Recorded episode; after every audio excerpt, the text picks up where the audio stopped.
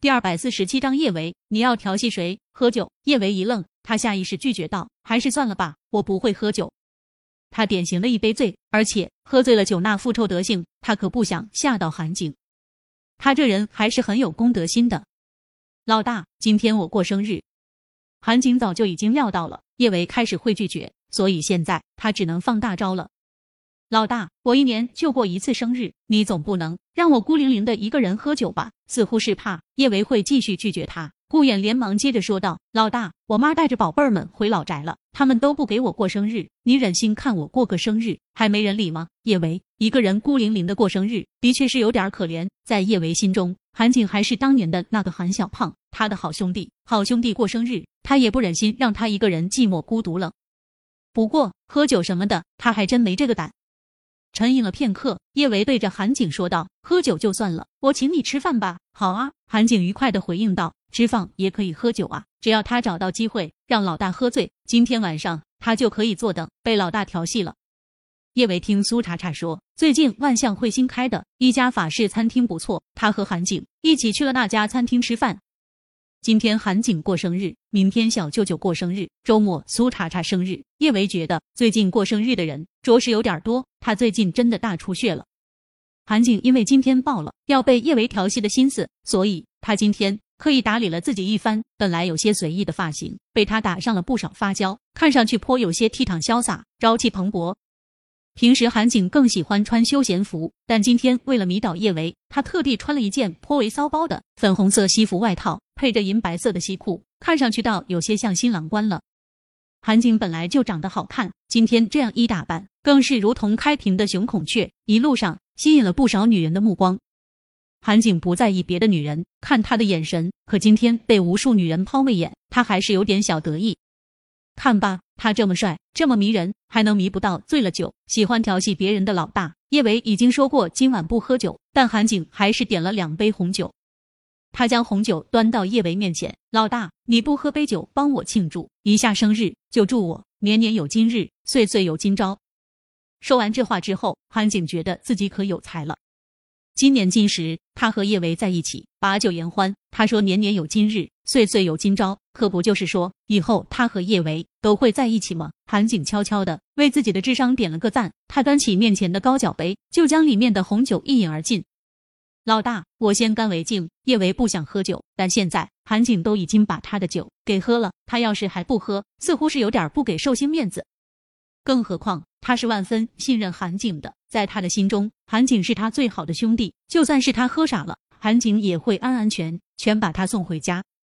他在陆廷琛面前是挺注重形象的，但在自己兄弟面前，形象差一点也是无所谓的。这么想着，叶伟也端起了自己面前的红酒，一饮而尽。韩小胖，我也祝你年年有今日，岁岁有今朝。还有，祝你早日脱单，过上老婆孩子热炕头的幸福生活。叶维说了些什么，韩景都没有听清楚。他一脸期待的看着叶维，等着叶维把他这块送上门的肥肉给调戏了吃了。见叶维接连打了几个酒嗝后不再说话，韩景试探着问道：“老大，你要不要给我算个卦啊？你就算算我们两个有没有缘分。”韩景笑得跟朵花似的，他等着叶维跟他说：“韩小胖，我给你算了一卦，我们两个人有夫妻姻缘。”韩景想的有点激情澎湃，他忍不住伸出手，想要攥住叶维的小手。他还没有触碰到叶维的肌肤，叶维忽然伸出手，对着他的脑门拍了一巴掌。韩小胖，你傻啊！我又不是神棍，怎么给你算卦？说着，叶维又打了个酒嗝，他脑袋猛然垂下，就趴在了面前的桌子上，一动不动。老大，韩景伸出手拍了拍叶维的脸，叶维依旧趴在面前的桌子上，如同被定住了一般。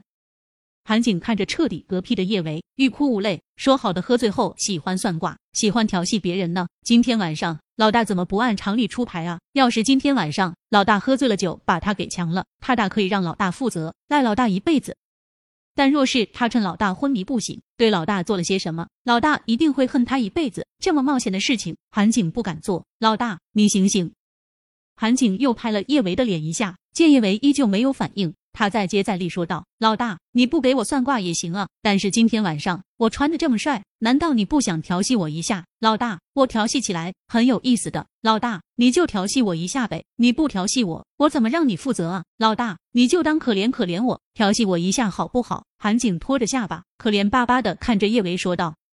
见叶维睡得跟死猪似的，韩景失落到了极致。就在他以为叶维要睡个昏天暗地的时候，叶维忽然从桌子上抬起了脸。那一瞬，韩景只觉得自己的整个世界都亮了。老大，你终于睡醒了。韩景甩了下自己的短发，老大，快来调戏我啊！免费调戏，我今天真的不收钱，童叟无欺。韩小胖，你聒噪不聒噪？你冲我念经做什么？你真以为你是唐僧了是不是？叶维嫌弃的将韩景的脑袋推到一边。去去去，谁要调戏你啊？你都出家了，还要我调戏你？我口味可没那么重，我只喜欢帅哥，我不喜欢秃秃秃秃什么？该不会是秃驴吧？韩景幼小的心灵有点受伤，他往叶维面前凑了凑，想让他看清，他不是秃驴，而是一枚超级大帅哥。谁知叶维一把揪住他粉红色的上衣，煞有介事的说道：“我不喜欢娘炮，娘炮！”韩景胸口狠狠中了一箭。他用力捶了下自己的胸口，老大，我不是娘炮，我是纯爷们，纯帅哥，你可以调戏我的。调戏叶维话还没有说完，空气中就响起了一道寒凛如冰的声音：叶维，你要调戏谁？